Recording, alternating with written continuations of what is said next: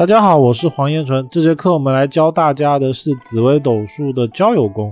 交友宫这个宫位呢，我们一般来说都会认为它是跟朋友关系的宫位。而我们在判断这个宫位的时候，我们首先一定要明白朋友之间的定义。交友宫一定是跟比较要好的朋友才是交友。如果是跟同事，往往我们要看的是田宅宫或者是兄弟宫。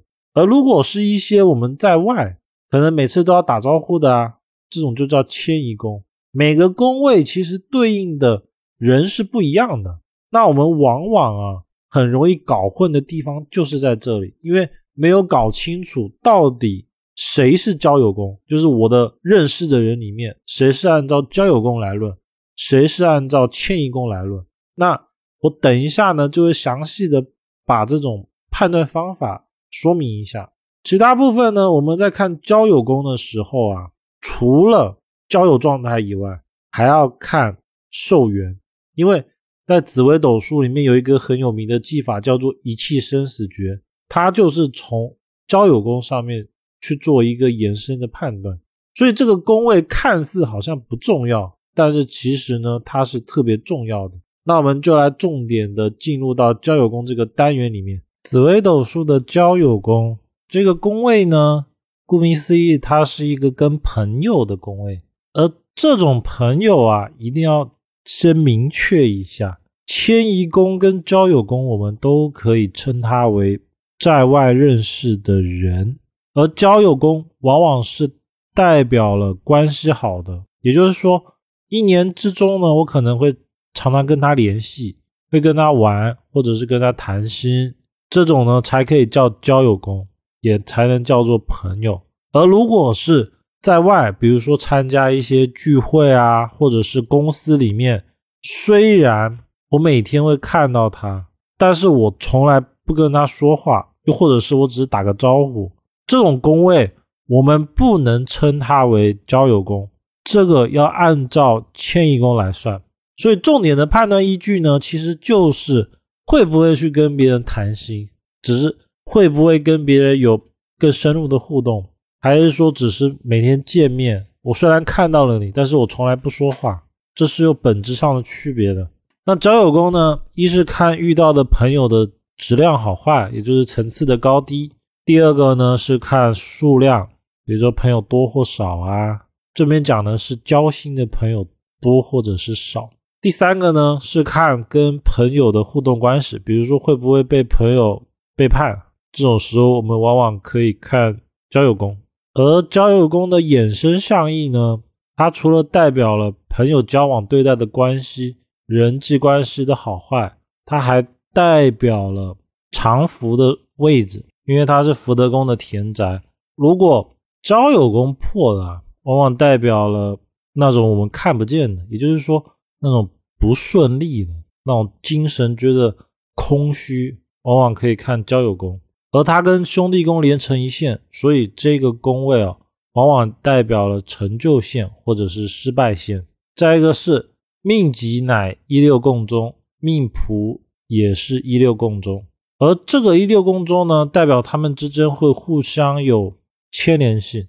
而交友宫的状态哦，其实就是代表了他。在外是否能得到朋友的帮助，包括说他的团队哦，比如说他要闯事业，他是否能得到一些真的能够帮助他的兄弟或者是员工？我们往往可以用交友宫来看，而可能会有人说，交友宫看员工的话，那子女宫呢？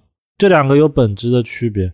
交友宫是看能不能谈心的，也就是说心腹，也就是说你把他当了朋友，我们可以按照交友宫来看。而如果是徒弟，就是你要把我的手艺，把手艺传承给下一代，这个是子女宫，这就是区别。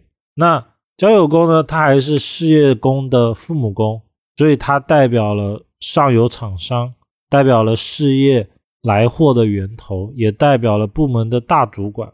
交友宫是父母宫的气数位，与迁移宫参看，也可以知道父母的寿元。交友宫为。夫妻宫的极恶宫，所以交友宫还可以看夫妻的健康状态。那交友宫这个宫位啊，我们重点还是看同辈之间来往关系。所以交友宫好的贵人多，而这种贵人呢，大多数都是平辈的，都是朋友。那吉星多的话，就是代表了朋友会来帮忙。而如果交友宫碰到的是煞忌，往往代表了容易被朋友坑，或者是被朋友背后来一刀。所以这个宫位啊，其实是非常重要的，尤其是在社会上工作的人。那如果是学生期间，交友宫往往代表的是同学。如果当事人命宫哦，它是一个比较弱的状态，因为我们刚才不是提到了交友宫跟命宫是一个一六共中的状态吗？怎么理解呢？其实就是我们命宫如果不强的时候，很容易被交友宫带偏。翻译成白话就是，读书的人容易被朋友带歪了。比如说，他本来可能乖乖念书的，而可能会遇到一些不好的朋友，把他带去玩游戏，然后就不好好念书了。这个重点呢，我们要去看他命宫跟交友宫强弱的状态，一定是强的带弱的。比如说命宫强，像命宫是紫薇的，他肯定是强的。这种往往是当事人会带领朋友，就是说他会带着朋友走。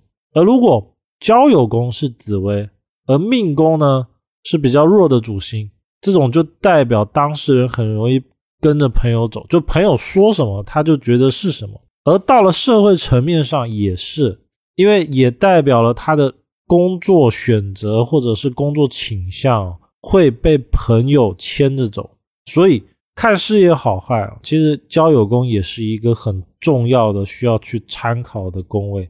那兄友线它为成就线，影响兄弟宫的金钱库，所以一个人的成就好坏，对外面也就是对朋友怎么样来交际，我们可以看交友宫。这也是为什么交友宫如果桃花星一片呢，他就很容易很喜欢找。朋友来一起出去玩，然后呢，可能会去一些比较灯红酒绿的地方。此宫位还有一个特殊的作用，就是看遗传疾病和死亡的地方。在紫微斗数里面呢，有一个口诀叫做“一气生死诀”。我们重点就是要看交友宫，所以在看生死层面的问题的时候，我们不能单单的只考虑一个宫位，不是说看命宫好不好，我们还要看。交友等其他宫位，此宫位为命宫之三合，财宫、官禄宫与命宫合称三方，所以三方级的人人分会比较顺利。这个呢，是因为一六宫中的关系会有联系。交友宫代表同辈、客户、朋友、同事有缘接触到的人际关系，上司的直属，上司对你的态度，竞争考试、立席位，因为它是。兄弟宫的对宫，家居的话代表佛堂、祖先神位的地方；六亲的话代表二孙、三媳妇、妻子身财与健康避灾的宫位。